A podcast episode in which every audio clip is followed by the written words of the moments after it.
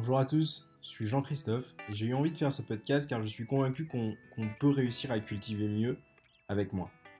Je crois qu'on doit se baser vraiment sur les pouvoirs de l'agronomie et plus globalement de la science pour le faire. Je pense qu'en faisant cela, en allant dans ce sens, on peut améliorer la qualité de ce qu'on cultive avec une vraie plus-value pour la santé des consommateurs. Depuis plusieurs années maintenant, je rencontre des scientifiques et des agriculteurs passionnants, en France et dans le monde, qui ont tous envie de construire des systèmes de production plus performants. Malheureusement, leurs expériences n'est pas toujours accessible et très éparpillée. Nous avons fondé AgroLeague il y a plusieurs années maintenant avec pour objectif de structurer ce savoir et d'aider les membres de la Ligue à avoir des indicateurs de mesure pertinents et simples car je suis convaincu qu'on ne peut optimiser et améliorer que ce qu'on peut mesurer. Je suis ouvert à toute remarque ou proposition de sujets à traiter et vous pouvez me joindre par mail à jc.agro-league.com. Bonne écoute Bonsoir Lénart. Bonsoir Jean-Christophe. Alors super content de te recevoir. Euh, ça va être hyper dense, super intéressant. Euh, c'est un, épisode super important. Je suis... On va essayer de découper cet épisode en trois parties, même si effectivement il y a, on va balayer euh, un, tout, un, tas de sujets. première partie sur la, la photosynthèse comme un, vrai moyen de de, performer dans un système euh, agronomique. Aujourd'hui, en moyenne, tu nous expliqueras ça tout à l'heure, on est à 15% d'efficacité de la photosynthèse. L'objectif, c'est qu'on peut aller euh, à 60%.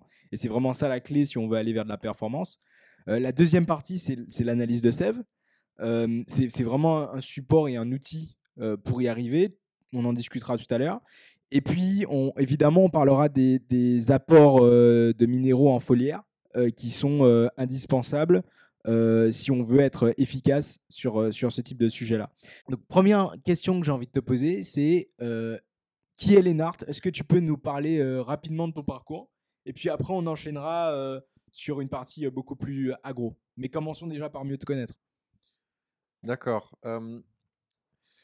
Oui, alors en fait, moi je viens de la ville, je viens de Berlin. Je suis né en Allemagne, à Berlin, et je, reconnu, je, suis tombé dans l'agriculture en Nouvelle-Zélande. Je travaillais avec des vaches et ça m'a beaucoup plu. Et je décidais de devenir berger. Et je voulais aller dans les montagnes, je sais pas, j'avais pas envie d'être dans les campagnes en Allemagne. Du coup, je suis venu ici en France.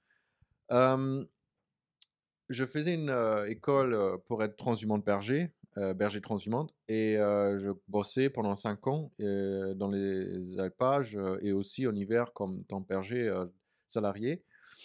Et quand tu es berger, tu as beaucoup de temps à penser, tu as beaucoup de temps, quand tu te balades avec des brebis dans les collines, bah, tu as un peu de temps. Du coup, je commençais à réfléchir et à lire, écouter les choses. Et je suis tombé sur le sujet de agriculture régénérative et ça m'a beaucoup interpellé comment la santé de sol, la santé de la plante a un effet sur la santé d'animal, vin, des ovins effectivement, mais aussi après les humaines. Et je commençais à chercher et je me suis beaucoup intéressé par, le sol et puis je commençais à m'enchaîner plus sur la santé de plante parce qu'en fait, je me suis rendu compte que c'est la plante qui va créer un sol vivant.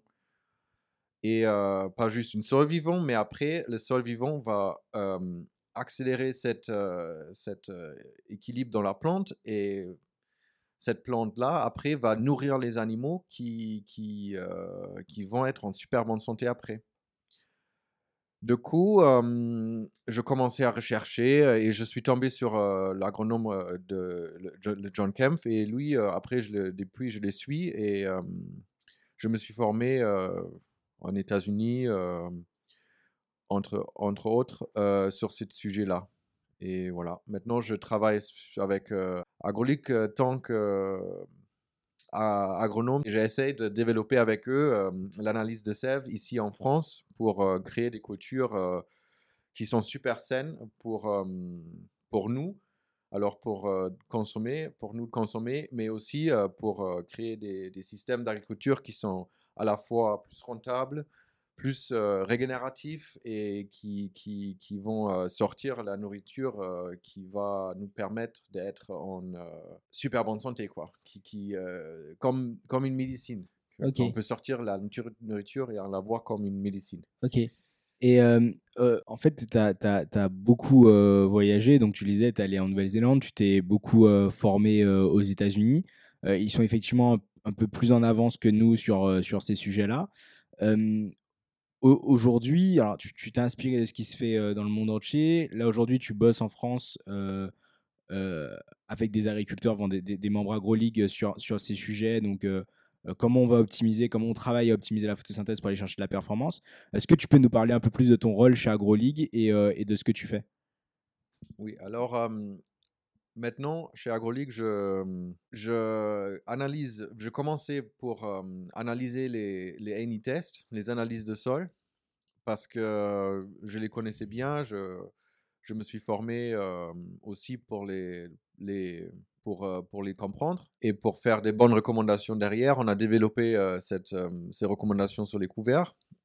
Et puis, je suis parti en États-Unis sur une conférence intense avec John Kempf. Et quand je suis revenu, on a tout de suite décidé qu'il fallait aller vers cette, direction de vraiment aider les agriculteurs à avoir des plantes en super bonne santé, équilibrées. Du coup, le seul outil qu'on a aujourd'hui, pour, ou le meilleur outil qu'on a aujourd'hui pour arriver à cet objectif-là, c'est des analyses de sève. Du coup, dans, dans l'AgroLeague, on a décidé de commencer à bosser là-dessus. Et parce que je, je m'y connais un peu sur ce sujet-là. Très clair. Et euh, là, justement, il y a un mouvement qui émerge autour du, de, la plante qui pourrait être complètement résistante aux insectes et aux maladies à partir du moment où elle est équilibrée. Est-ce que tu peux nous en dire un peu plus? Oui, effectivement, euh, cette, euh, cette notion-là, ça vient aussi de John Kempf. Il a observé, notamment dans son, ce qu'il a dans son champ. Alors, il, était, il est agriculteur aussi, ou il était agriculteur et dans sa famille, il, avait, euh, il, a, il avait une chambre de concombre et il a observé que il a, en fait, il a pris une nouvelle parcelle de, de voisin et dans son, parcelle, dans, sa, dans son ancienne il a appliqué beaucoup de pesticides et herbicides et la, plante, elle était assez déséquilibrée, le sol aussi. Et dans le nouveau sol qu'il a acquis, il était, pas, il était en prairie. Du coup, il était euh, quand même assez sain ils ont retourné cette sol-là, ils ont planté des concombres en même temps dans les deux sols. Et ce qu'il a observé que dans l'ancien sol, la plante, elle était dévorée par le fusarium et dans l'autre, non. Et du coup, il a commencé à se poser la question pourquoi dans cette sol-là, la plante, elle est résistante et pas dans l'autre? Et effectivement, c'est parce que la plante, elle était mieux équilibré dans ce sol-là que dans l'autre. Alors, ils ont commencé à faire des recherches là-dessus. Et ce qu'il a trouvé, c'est la santé de la plante, ça commence par la photosynthèse. Et c'est par la photosynthèse optimisée. pour, pour ça, on peut jouer tant qu'agriculteur, on peut équilibrer cette nutrition-là sur cinq minéraux. Les, les, plus les cinq minéraux qui sont les plus importants pour la photosynthèse, c'est l'azote, c'est le magnésium et le fer, le manganèse et le phosphore. L'azote et le magnésium sont les deux compon euh, componentes, euh, composants, composants d'une euh, chlorophylle. le fer, c'est le lien entre les chlorophylles. Et le manganèse, c'est le cofacteur d'un enzyme qui intervient quand l'eau rentre dans la plante et ça coupe H2O en H et O2, qui est la première part pour la photosynthèse. Et le phosphore, c'est pas directement lié dans la photosynthèse, mais c'est le, le, le, la molécule qui est, c'est le minéraux qui est indispensable pour transporter l'énergie qui est produite par la photosynthèse. Du coup, ces cinq minéraux-là, l'azote, magnésium, fer, manganèse et le phosphore, sont indispensables pour la photosynthèse. La deuxième étape pour créer cette plante en bonne santé, c'est en fait que la plante, elle a besoin de, tous les 24 heures, elle a besoin de synthétiser les protéines ou les azotes qu'elle a dans la sève dans des protéines complètes.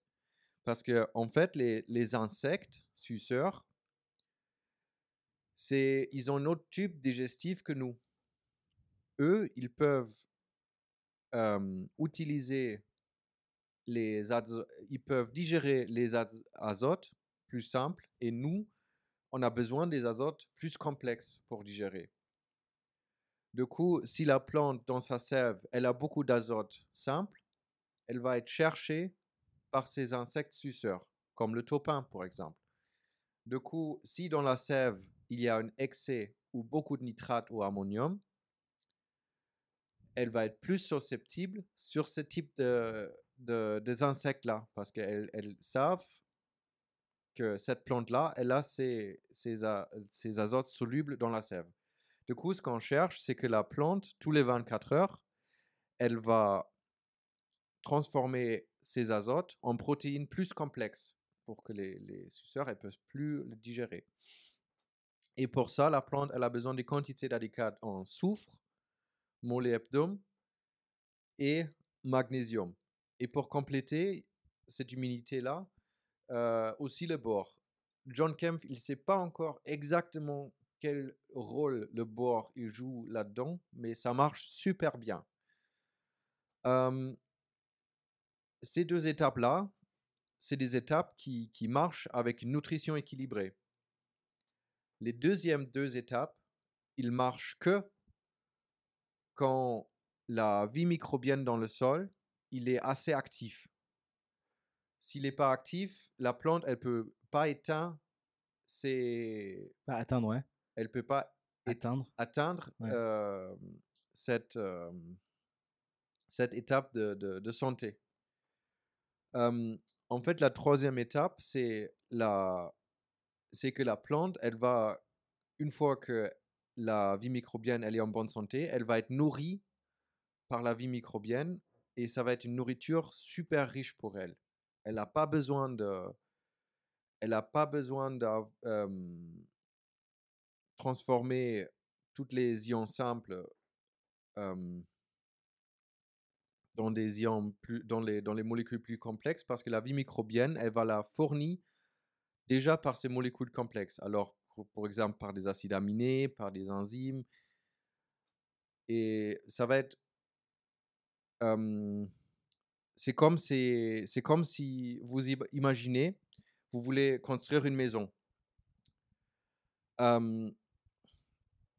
si vous avez que du bois et vous voulez construire une maison, ça vous prend beaucoup d'énergie pour construire cette maison. Vous avez besoin de faire un plan, vous avez besoin de mettre le bois en, forme et puis le mettre ensemble pour construire cette maison-là. Mais si vous avez une maison qui est déjà tout faite, ça vous prend pas d'énergie, quasiment pas d'énergie pour le, pour le finir. Du coup, c'est pareil pour les plantes. Si la plante, elle peut avoir sa nutrition par, par la vie microbienne, ces molécules-là, ils sont déjà préfaites, si vous voulez. Du coup, la plante, elle va elle est beaucoup plus efficiente en, termes d'énergie.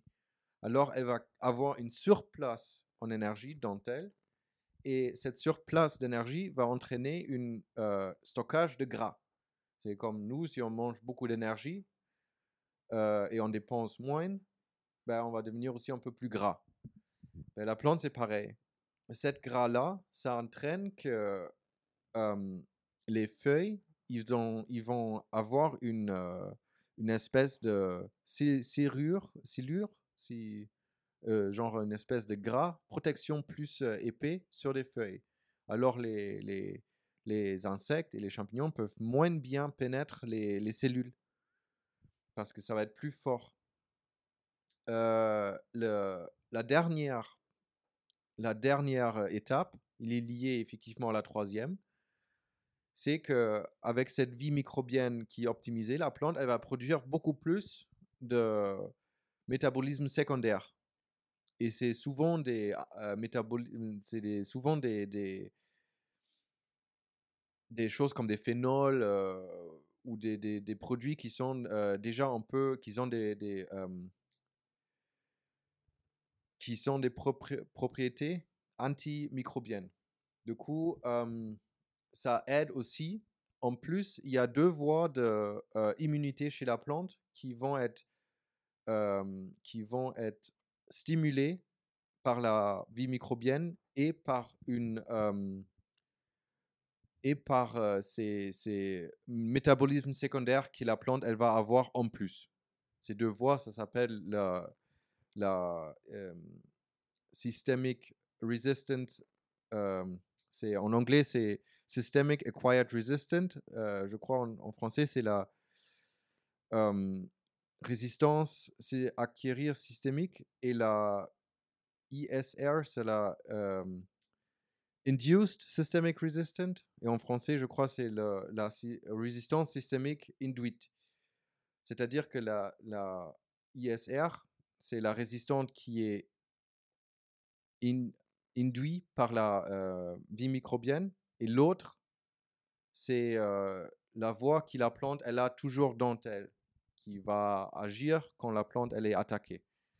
Je crois là, je vais un peu loin dans le, dans le sujet. Euh, Mm. Arrête-moi si je, si je vais un peu Ouais, trop non, loin. c'est c'est super intéressant. Ouais. En, en gros, ce que tu dis, c'est qu'il faut se pencher à la fois sur la santé de la plante et sur la santé du sol, et qu'en fait, c'est la santé du sol qui va aussi contribuer à avoir une plante qui va être plus équilibrée, en tout cas plus facilement. Exactement. Il y a ça, il y a à la fois la nutrition et le- la, la vie microbienne qui est euh, autant important, voire pour éteindre vraiment cet objectif résistante complète, il faut avoir une vie microbienne active et puissante. Ok. Et est-ce que, est que tu peux nous, nous récapituler du coup ces cinq étapes dont tu parlais euh, plus, plus brièvement? D'accord. Tu- euh, ouais. ouais. Euh, première étape, avoir une photosynthèse optimisée. Alors, cinq minéraux, magnésium, azote, manganèse, phosphore et fer. Deuxième étape, synthèse des protéines. Alors, trois minéraux importants, le, le molybdène, le, magnésium et euh, le, soufre, plus le bore. Quatrième et euh, troisième et quatrième étape, une vie microbienne qui est active et hyper fort, qui est en fait entraînée par cette euh, plante qui, qui, qui va nourrir le sol. La troisième étape, c'est la, création des lipides dans la plante. Et le quatrième, c'est l'augmentation de la production des métabolismes secondaires dans la plante. Ok, et en fait, il y, a- un mouvement qui est en train d'émerger sur euh, le fait qu'une plante équilibrée peut être complètement résistante aux insectes et aux maladies. Donc, c'est une révolution. Euh, Il y a moyen d'aller chercher pas mal de marge. Euh, Est-ce que tu peux nous, nous en dire un peu plus? Tu vois comment comment tu vois ça? Est-ce que tu penses que c'est une utopie? Est-ce que, enfin, après ça, s'explique scientifiquement, mais est-ce que tu peux nous donner un peu plus de détails là-dessus, Lénard? Oui, sincèrement, je crois pas que c'est une uto- utopie, mais il faut vraiment bien, il faut être beaucoup plus précis aujourd'hui dans l'agriculture.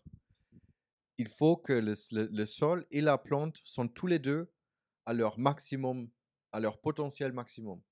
Du coup, c'est pas une utopie, mais c'est pas quelque chose qui, qui, qui on va arriver à avoir juste comme ça, quoi. Il, faut travailler, il faut savoir son sujet, et il faut être hyper technique.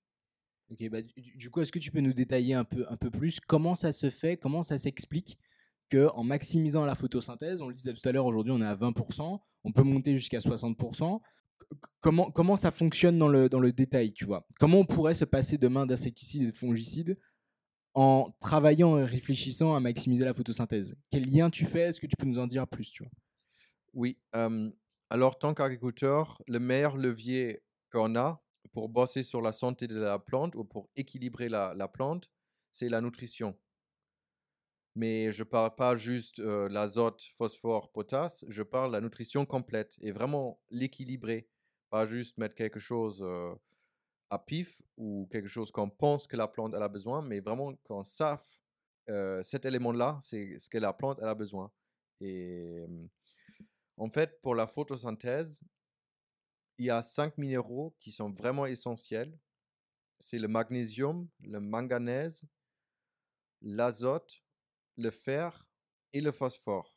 L'azote et le euh, magnésium, c'est les deux molécules qui sont constituées euh, qui constitue une chlorophylle.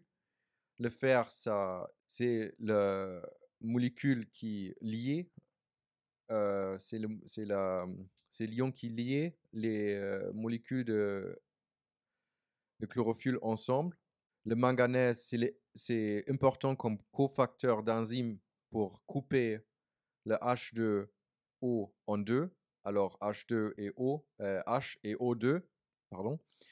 Et le phosphore, c'est pas directement lié à la photosynthèse, mais c'est important pour euh, transporter l'énergie qui est produite par la photosynthèse euh, un peu partout dans la plante. C'est marrant en fait si, ce qu'on observe dans les champs, si la plante elle photosynthèse super bien, mais euh, il n'y a pas assez de phosphore, les feuilles vont tous devenir trop euh, toutes, toutes violettes. C'est parce qu'elle peut plus, la plante elle n'arrive pas à, à transporter tous les sucres qu'elle produit, toute cette énergie qu'elle produit dans tout son corps. Est-ce que tu peux nous parler des autres facteurs limitants qui, euh, qui vont limiter la photosynthèse pour qu'on puisse arriver à, euh, à, à- à se passer demain d'insecticides, fongicides complètement? Oui, alors des autres facteurs limitants, c'est le CO2, c'est euh, Donc la respiration du sol. C'est la respiration du sol, exactement. C'est parce que souvent, le sol, là, il faut regarder la structure du sol. Parce que souvent, quand le sol n'a pas de structure et compacté, on va dire, il n'y a pas d'échange des gaz. Le sol, tout le matin, il relâche le CO2 et tout le soir, il respire le O2. Du coup, c'est le sol, c'est ça respire comme nous, juste dans un rythme plus long. Et euh, si le sol est compact, cette respiration, c'est bloqué, ça asphyxie le sol, quoi. La respiration, elle est aussi pas juste liée à la structure, mais aussi liée à la vie microbienne. Le plus de vie il y a dans le sol, le plus de CO2 va être euh, relâché par le sol. C'est clair parce que la vie microbienne, elle respire. Du coup, elle prend le O2 qui rentre au soir, elle l'utilise et au matin, elle le relâche. Et la plante, elle va l'absorber. En fait, une plante de maïs, elle peut absorber euh, jusqu'à tranquillement jusqu'à 1000 ppm dans une matin, matinée et il reste plus que 100 ppm. euh, et après, ça, ça va être le facteur limitant pour elle. Ok, donc le, le CO2, un des facteurs limitants, la respiration du sol, ok, très clair. Est-ce que tu peux nous en donner d'autres? Ouais, il y a effectivement il y a l'eau. C'est euh, le deuxième facteur limitant. S'il n'y a pas assez, ben, la plante elle va pas savoir faire la photosynthèse.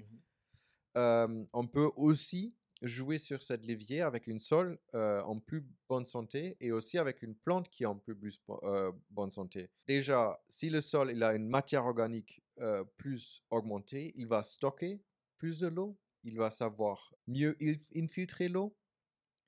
Euh, si le sol il est très très vivant, euh, la vie microbienne il va augmenter l'efficacité de la plante pour euh, absorber de la nutrition. Du coup, elle n'en a pas besoin autant d'eau pour absorber les nutritions. Très bon exemple, c'est le mycorhize. Oui, Une- le- le- les mycorhizes d'ailleurs, s'il y a une bonne vie du sol, vont envoyer parfois un signal à la plante s'il y a par exemple des, des- des problématiques d'eau ou un, un manque d'eau. quoi. Il y aura Oui. des signaux qui seront envoyés. euh, Effectivement, il y a un signal qui va, se qui, qui va être envoyé, mais elle va aussi euh, augmenter cette efficacité de la plante, de- d'avoir les minéraux de suite. Du coup, la plante, elle n'a pas besoin de l'eau pour chercher ces minéraux-là. Euh, un autre levier sur la santé, c'est la... C'est en fait, c'est un peu plus complexe, mais si la plante, elle est très gras, alors euh, elle a beaucoup d'énergie, elle, a, elle a un surplus d'énergie, elle, devient gras. Et si elle est très gras, elle va avoir une, une couche sur ses feuilles qui va refléter la lumière, réfléchissant à la lumière. ouais. la, la lumière qui, Ouais. qui, qui tape sur les feuilles. Ouais. Et en fait, ça limite la, plante de, de, de, de, de- de tomber en photorespiration. Euh, photorespiration, c'est que quand la plante, elle, elle, elle, f- elle fait plus la photosynthèse, mais elle, elle, doit, se, elle doit transpirer pour euh, se rafraîchir. Et ça arrive si la, la température de la feuille, elle est plus que 28 degrés. C'est pas la température de l'air, Mhm. c'est la température de la feuille qui doit être plus que 28 degrés. Et le soleil tape sur les feuilles. Si la plante, elle est gras, Ouais. elle va devenir, elle, elle va, elle va avoir une couche de gras sur ses feuilles. Ouais. Et ça, si on regarde, par exemple, une plante, une, une maïs, euh, ça fait. euh,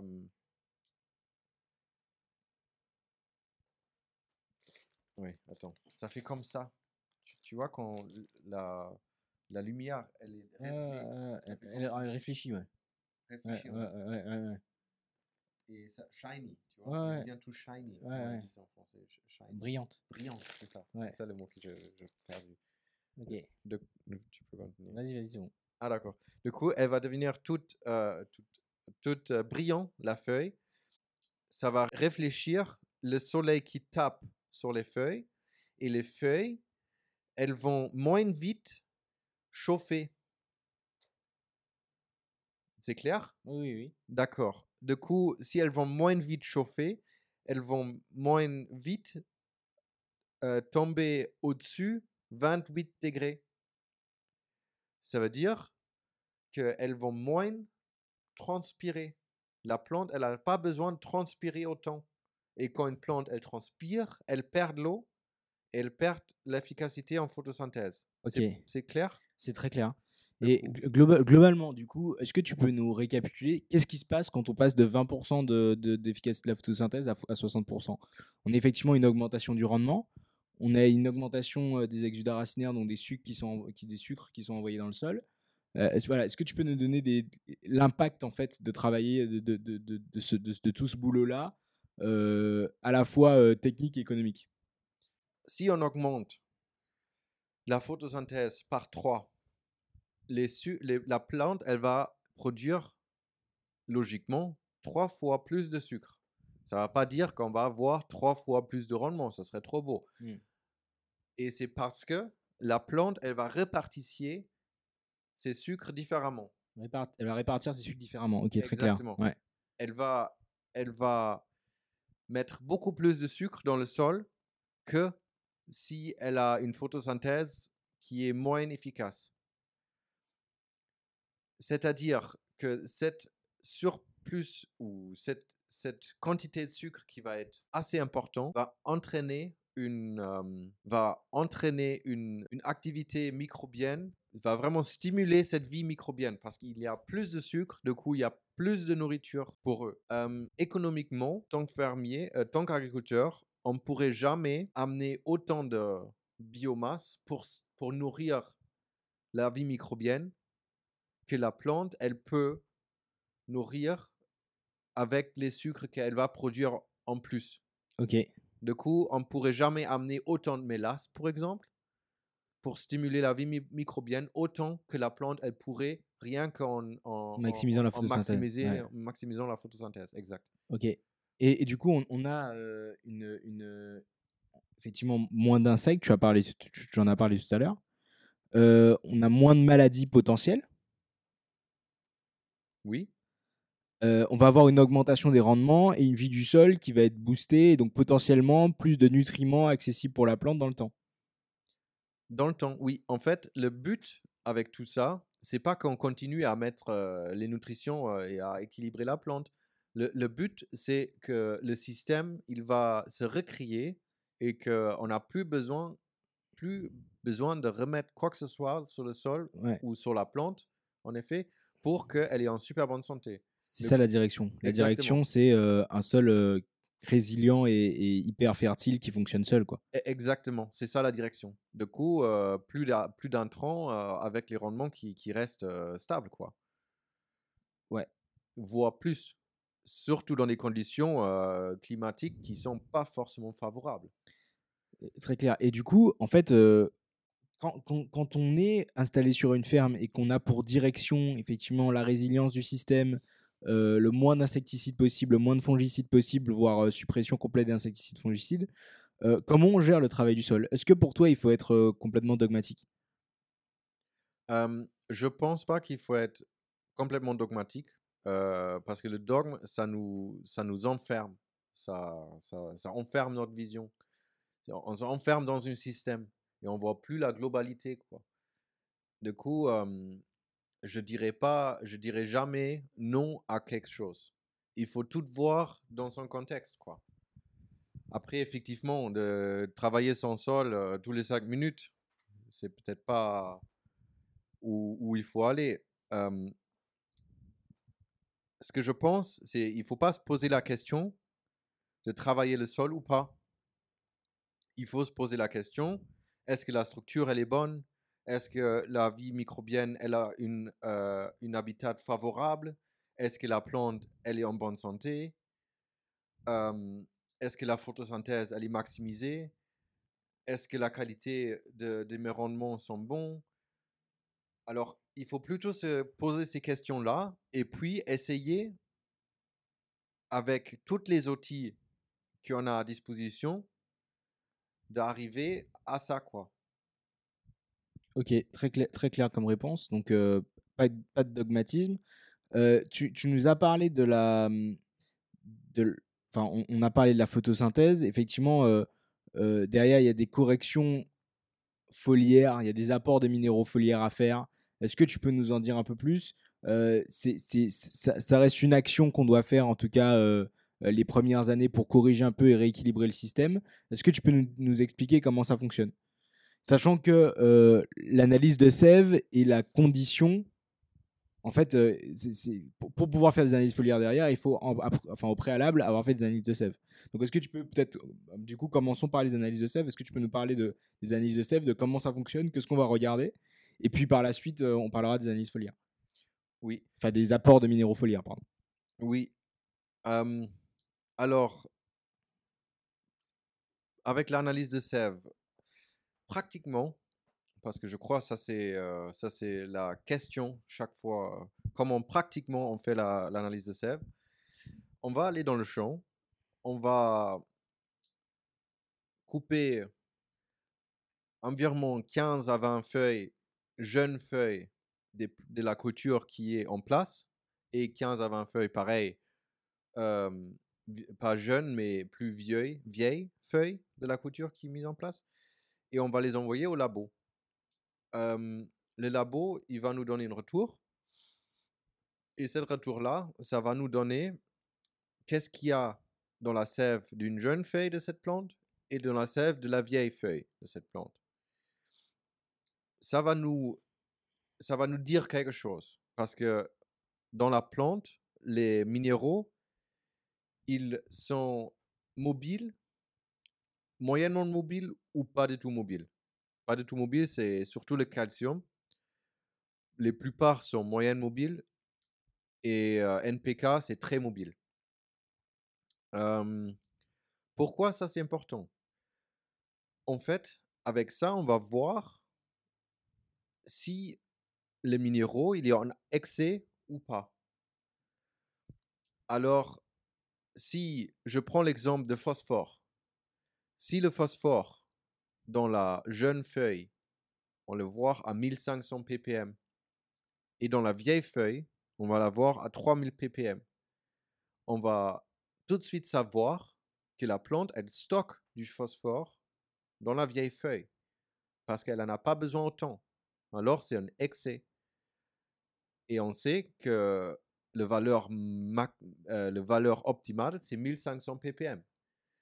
Si ça serait l'inverse, et la plante, elle aurait 3000 ppm dans la jeune feuille et 1500 ppm dans la vieille, on saura que bah, elle cherche du phosphore parce qu'elle déstocke ses réserves du vieille feuille et elle les met dans la jeune. Euh, avec le calcium, c'est plus compliqué parce qu'il va, il est pas mobile, du coup, il, il, il bouge pas dans la plante, il va juste euh, des racines tout de suite dans les jeunes pousses. Du coup, c'est là où on observe euh, si euh, il y a une manque ou pas, ou un, ex, ou un excès de, de, de, Ok. de. Donc, en fait, une fois que tu as constaté les carences et les excès, euh, l'objectif c'est de rééquilibrer. Pour rééquilibrer, faut faire des apports en, en foliaire. Est-ce que tu peux nous en dire un peu plus? Oui. En fait, pour rééquilibrer, chaque minéraux a interagi entre, il y a des synergies et des antagonistes.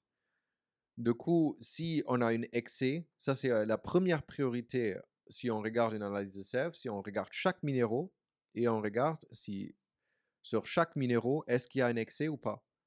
Et pour enlever cet excès, on va appliquer une antidote. Là, avec l'antidote, je veux dire le, le, minéraux qui va rééquilibrer cet excès-là.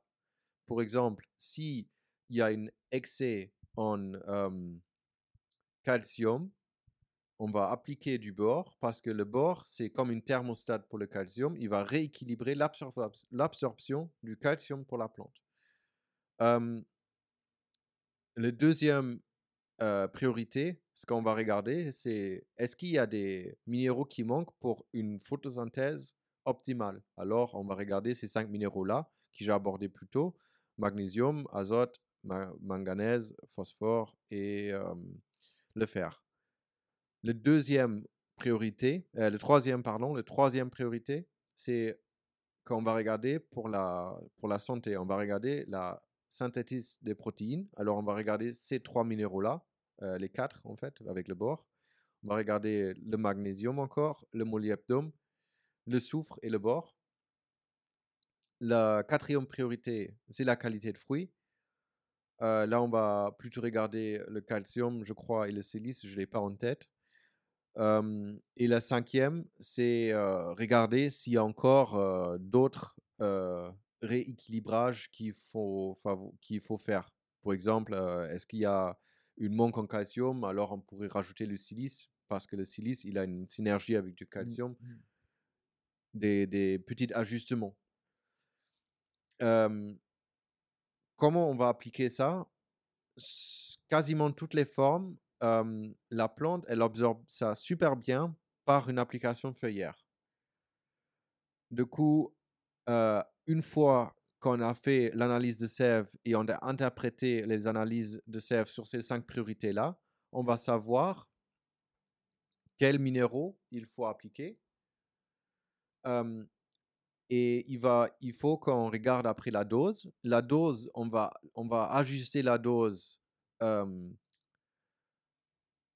selon, selon ce que le test il nous dit, selon les conditions climatiques, selon le stade végétatif de la plante et selon les contextes pédoclimatiques, pédologiques.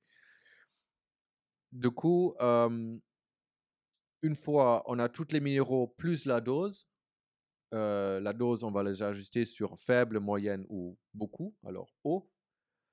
on va regarder, on va tous les mélanger dans une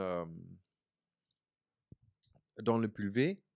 On va mélanger ça avec des acides, acides fulviques, acides citriques ou d'autres biostimulants, plus peut-être aussi des hormones, des hormones. Alors peut-être une macération ou une extrait d'algues ou aussi si on a ou on n'a pas, c'est pas forcément une must-have, mais ça peut être quelque chose de, de, chouette d'avoir peut-être une TCO à rajouter en plus.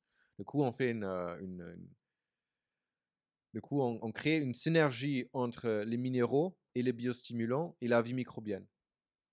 Et ça va nous donner une, ou en fait, John Kemp, il a observé avec cette, cette synergie entre les produits que la plante réagit, super bien à ça. même en France, on a constaté, par exemple pour les biostimulants, on a constaté que les macérations, elles fonctionnent beaucoup mieux si la plante, elle n'est pas en stress.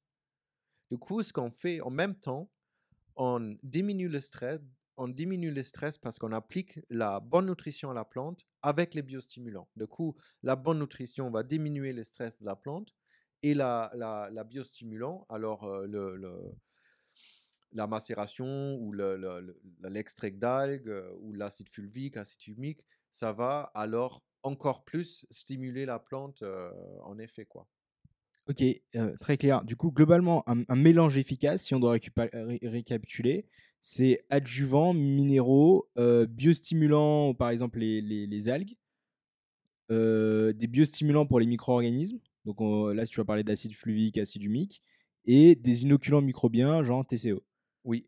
il ne faut pas oublier que la base d'une mélange, la base d'une mélange efficace, c'est l'eau.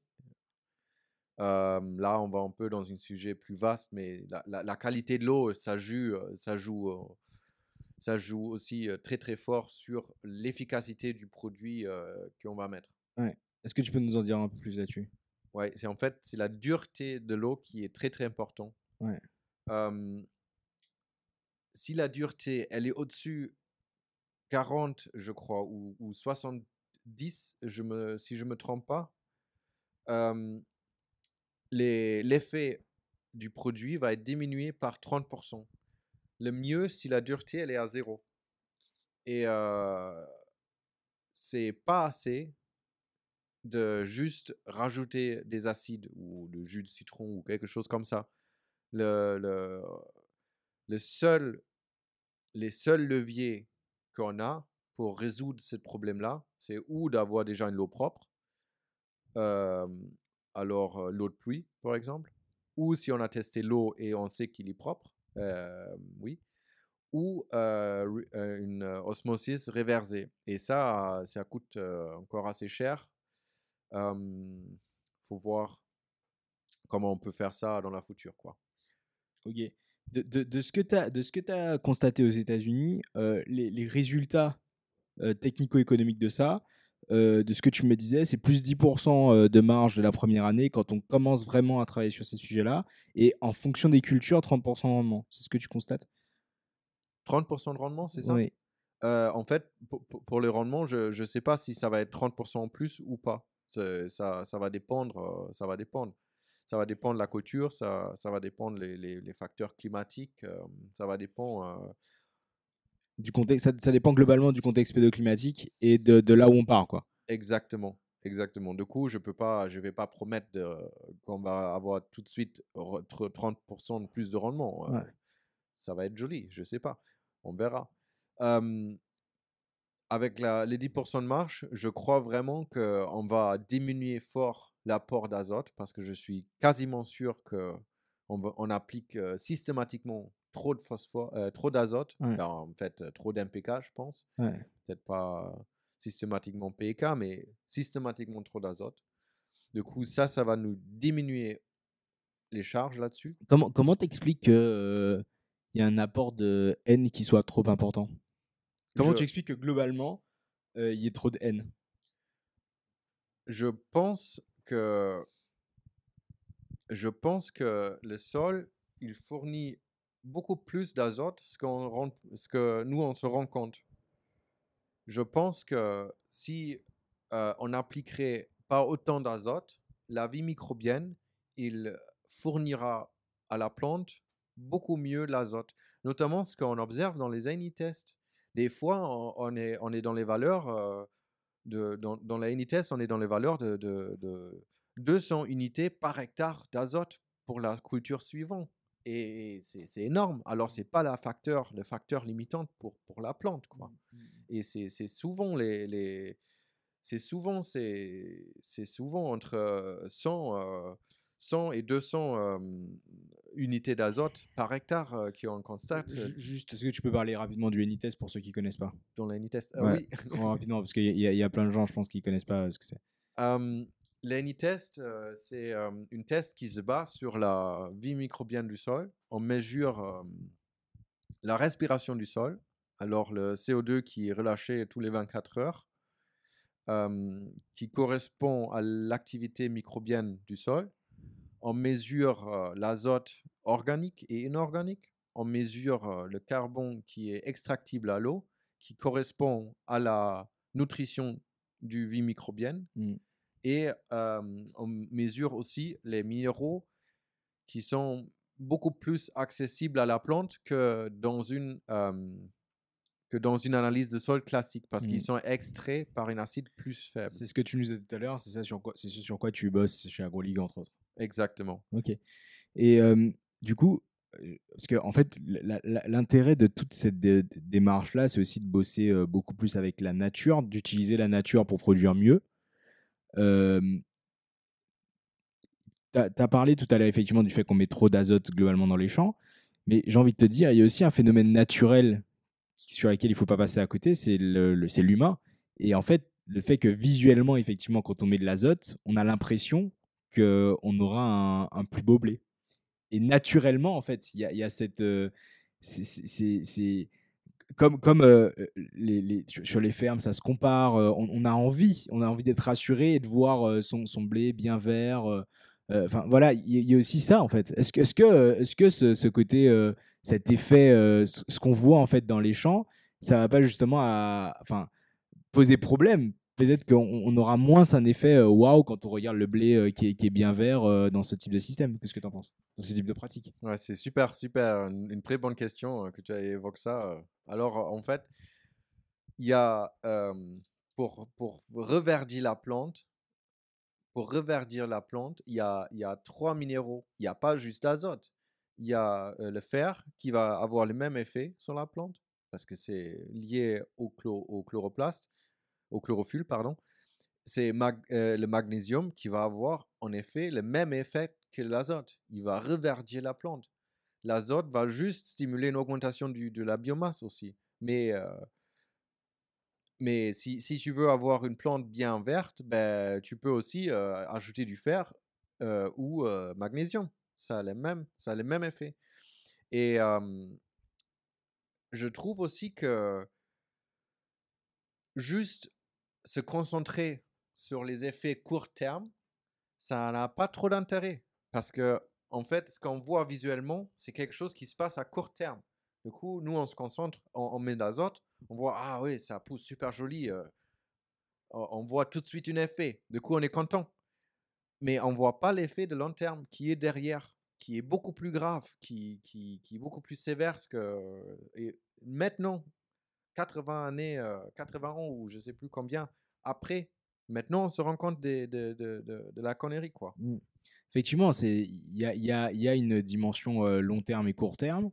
mine de rien, l'agriculture, c'est un des rares métiers, enfin, quand on est agriculteur, c'est un des rares métiers où quand on fait une, une bêtise ou quand on travaille, on a, enfin, quand on travaille bien, entre guillemets, donc quand on est au boblé, ça se voit. Les voisins passent. donc, en fait, je pense qu'il faut, il faut aussi comprendre tout cet aspect sociologique pour, je pense, cultiver durablement. Mais comme tu dis, il y, a moyen de retrouver ces effets oui. dans ce type de technique. Oui, en, fait, je crois on a oublié comment une, une, une, culture en bonne santé, que, comment elle est vraiment visuellement. Et je pense, je, je, pense que nous, ce qu'on on, regarde maintenant pour, pour, pour regarder une, une, plante, par exemple une maïs, ce qu'on on, croit que c'est normal, c'est une plante qui est malade, en fait.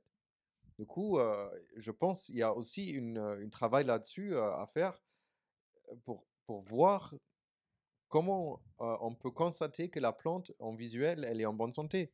Mais honnêtement, je pense, je pense, elle va être beaucoup plus jolie qu'une plante malade. Après, il y, y a, tout l'objectif qui est gagner plus d'argent toujours. Enfin, c'est-à-dire que, en fait, il faut toujours garder, enfin, avoir en tête qu'il faut viser la performance et du coup se dire, OK, comment on fait pour augmenter le taux de marge? Et je pense que de toute façon, c'est inévitable. Euh, enfin, s'intéresser à ce type de sujet-là, c'est l'un des leviers, en tout cas de ce que de ce que de ce qu'on voit. C'est un des leviers fondamentaux si on veut euh, aller vers la performance économique. Ouais. Sur la partie technique. Ouais, ouais, c'est clair. En fait, euh. Si, si, tu, si, si, les voisins ils vont voir les résultats derrière, ben, ils vont être plus. je, je, je, pense ils vont être quand même intéressés à, ce, que, ce qui se passe là. Hein, parce que mmh. s'ils vont voir les résultats, s'ils vont voir que dans une sécheresse, cette couture-là, il, il, il, peine à peine, il est super en, bonne, en bonne forme, ben, ils vont se poser des questions. Et je voulais te poser une question sur la complexité de ce type de sujet-là. Ça fait, ça fait euh, je sais pas, trois quarts d'heure qu'on échange. Euh, je, sais, c'est des sujets qui sont hyper complexes. Il y a, y a plein de causes, conséquences. Enfin voilà, tout, est, tout est, euh, tout est imbriqué, tout est lié. comment appréhender, appréhender cette complexité-là, dans le sens où comment comment t'approches le truc? Est-ce que tu priorises tu, vois, dans, un système agronomique performant, il y a tout un tas de choses à penser. Il y a des sujets effectivement très micro, le sol, la microbiologie. Il y, a, il y, a, des sujets qui sont de l'ordre de la rotation. Il y a des sujets qui sont de l'ordre du débouché. Comment, comment tu appréhendes, toi, le, le, système dans son ensemble en prenant en compte ça? Pour toi, c'est quoi les, les, priorités sur la ferme? Les Comment gérer les priorités Les priorités sur la ferme? Je pense, pour moi, la priorité numéro un, c'est d'avoir une plante qui, photosynthèse à son maximum. Parce que c'est ça qui va enchaîner la, rentabilité. Et la, la, pas juste la rentabilité, mais ça va aussi enchaîner un produit en qualité. Alors, une, une produit en qualité et ça va enchaîner la régénération des sols. Et à la fin, alors la durabilité, quoi, si tu veux. Mais est-ce qu'aujourd'hui, on est vraiment indemnisé sur, enfin, en tout cas, est-ce que le retour sur investissement se fait sur la qualité? Est-ce qu'on est vraiment indemnisé sur la, sur la qualité? Oui.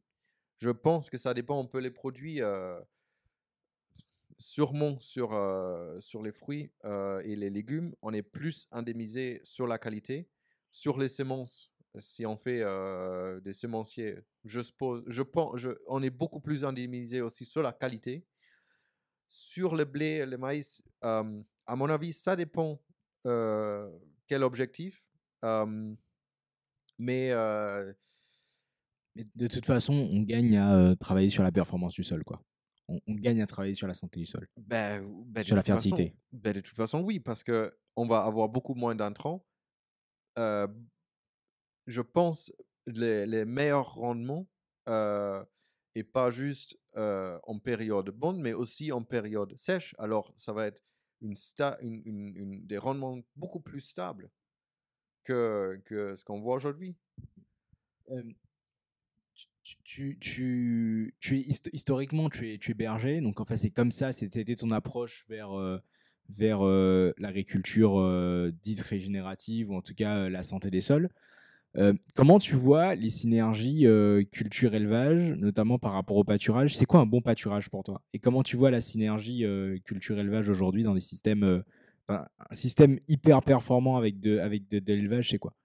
Oui, alors santé de planter, santé de plante, c'est un sujet, mais si on regarde, si on regarde la synergie ou la globalité d'un système, moi je pense que l'élevage c'est indispensable et si l'éleveur il n'a pas envie des animaux, on, peut tout à fait comprendre. mais peut-être un jour ça se fera qu'il pourrait embaucher une vacher ou une berger pour que cette personne-là il, s'en occupe des, animaux pour manger des sous-couverts. je pense c'est indispensable parce que ça va nous aider à, ça donne une fertilité encore beaucoup plus poussé au sol. si on pâture et, on a en tête qu'il ne faut pas juste nourrir les, animaux au-dessus du sol avec nos couverts, mais aussi nourrir la vie microbienne, on, commence à pâturer beaucoup plus, on commence à pâturer différemment. On laisse plus de résidus parce qu'on veut aussi nourrir le sol.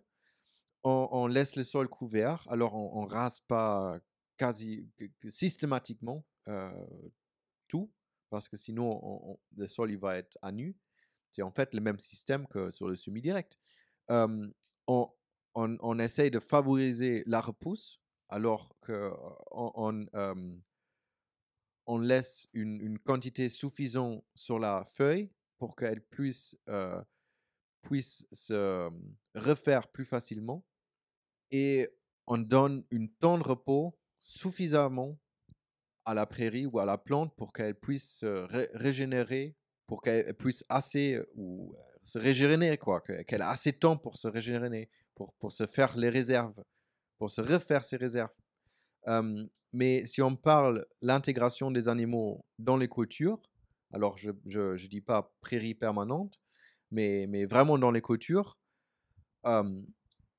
là, c'est aussi indispensable que la, la, couverture, elle a, il, a, il, a, il a bien reçu parce que ces animaux, ils peuvent, en fait, ils peuvent jouer, ils, peuvent être un outil pour nous pour terminer, pour terminer la, la, couverture du sol et puis après semer dans cette couverture. Est-ce que tu peux développer sur cette idée-là justement? Qu'est-ce que tu veux dire par les, enfin, finir la couverture du sol? Est-ce que tu peux, tu peux développer? Oui, si on a une, une, une, une, couverture qui a une certaine stade, alors avant floraison, mais déjà assez haute, et on serre les animaux dedans à une et on serre les animaux dedans à une assez forte densité pour une courte période, ils vont aplatir beaucoup de cette biomasse sur le sol. Et si on fait ça dans une période où il va faire chaud après, cette biomasse-là va, si c'était des annuels aussi, ces biomasses-là, ça va, ça va, ce couvert-là, ça va mourir et il, va avoir une couche de paille bien épais sur le sol. Et ça va aider à asphyxier les adventices. et on peut après semer dans cette, dans cette mulch épais en, espérant qu'il n'y a pas énormément des adventices qui, qui revient. Mais ça, ça, ça vraiment, si on choisit des bonnes espèces et on choisit le bon moment et on choisit la bonne densité avec des animaux, on peut terminer une sous-couvert sans une herbicide. Ok. Tu avais aussi creusé, il y avait des essais qui étaient mis en place. Tu avais mis en place des essais, notamment chez Pierre, sur le semis à la volée avec derrière pâturage. Que tu peux nous en parler un peu du résultat et ce que ça a donné? Oui, je n'ai pas encore les résultats sur le semis à la volée dans les pâturages, mais ce que j'ai déjà, c'est Pierre, il a, il a fait une en été, je crois, c'était en juillet, il a donné du foin à avoine, pas forcément de haute qualité, il y avait encore beaucoup de graines d'avoine dans ce foin-là. Il a donné ça parce qu'il n'y avait plus assez d'herbe dans les, dans les pâtures. Et on a vu maintenant, en, août, il y a une énorme repousse de tout cet avoine-là. Et on voit vraiment les bandes de, de, où il a déroulé le foin. Du coup, c'est comme une semée à la volée.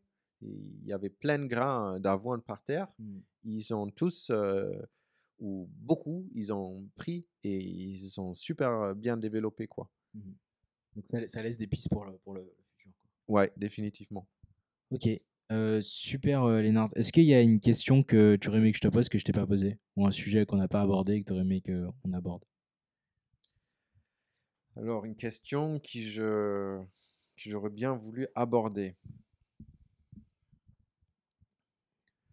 Oh, c'est, je sais pas, on a, on a bien parlé, on a parlé de la santé de plantes, on a parlé de la photosynthèse, la vie microbienne, même du pâturage. Je sais pas, non, je, là en tête. Là en tête.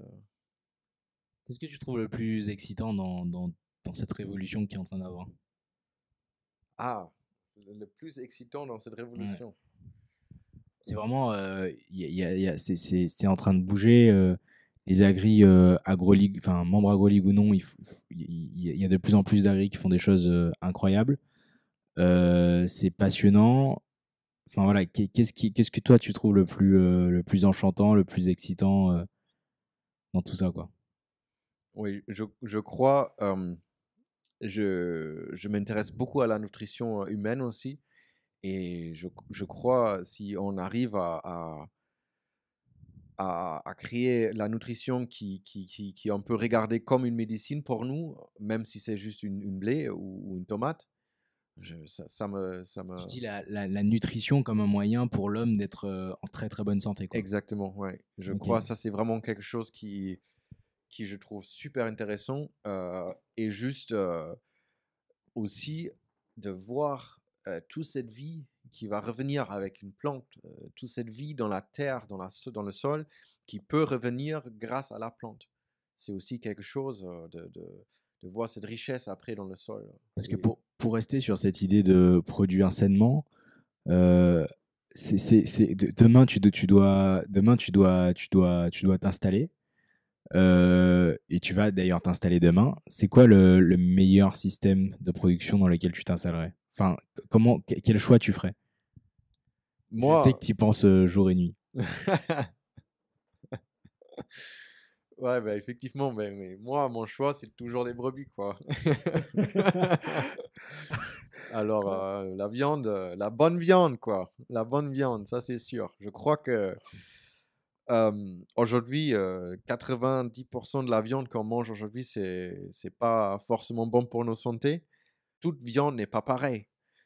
Que on peut avoir une viande euh, qui est hyper riche en goût, euh, qui est tendre et qui, qui, qui, qui va nous donner euh, une énorme richesse en, en éléments nutritifs. c'est pas ce que dit le marché. Je suis sûr que la majorité des citadins aujourd'hui ne savent plus différencier une bonne viande d'une mauvaise viande. Ouais, je, je pense aussi.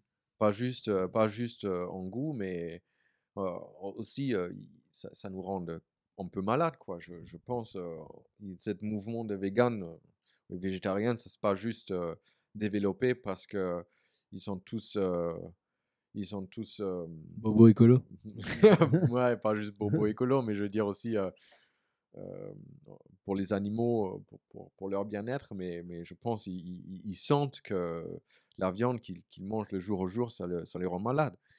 Et je, crois aussi que la viande qu'on trouve d'habitude dans les supermarchés, ça, c'est pas du tout bon pour nous, ça nous rend malades. Mais tout ce que l'animal il mange, ça, ça, ça retrouve dans la viande. Du coup, si un animal il mange que trois céréales différents euh, et une, une qui, est, qui a trois espèces, euh, Regra Italie, euh, trèfle blanc, euh, violet, et c'est tout, ben, cette viande-là, elle va pas avoir forcément beaucoup de diversité en, en- en nutrition en soi. Mm. Mais si l'animal, il mange sur une prairie euh, avec, euh, je sais pas, je veux pas, je rêve de, des prairies de 8, 800, 900 espèces, quoi, tu vois. Ah ouais, Alors, carrément. Ouais, alors si, si la- la- l'animal il mange dans une prairie aussi diversifiée, euh, imaginons toutes ces molécules qui vont rentrer dans la viande, c'est c'est énorme. Et ça, c'est une viande euh, pour moi saine, quoi, qui, qui va nous Ok, amener ce qu'on a besoin. Et du coup, le, le système idéal dans lequel tu t'installerais aujourd'hui?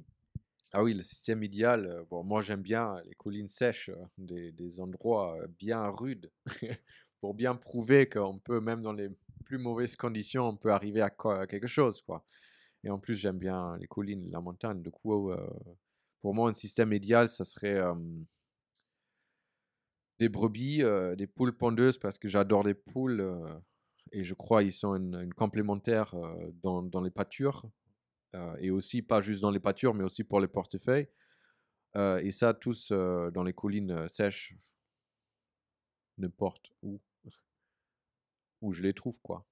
Ok. Et sur les cultures du, du semi direct Si, Bio, en bio, pas bio? Oui, en fait, en fait je, je, je crois je ne mettrai pas beaucoup de couture, mais je, je- j'aimerais bien faire des petites expérimentations euh, qui me coûteraient pas cher sur, euh, sur euh, cultiver en fait dans les parcs de nuit des brebis.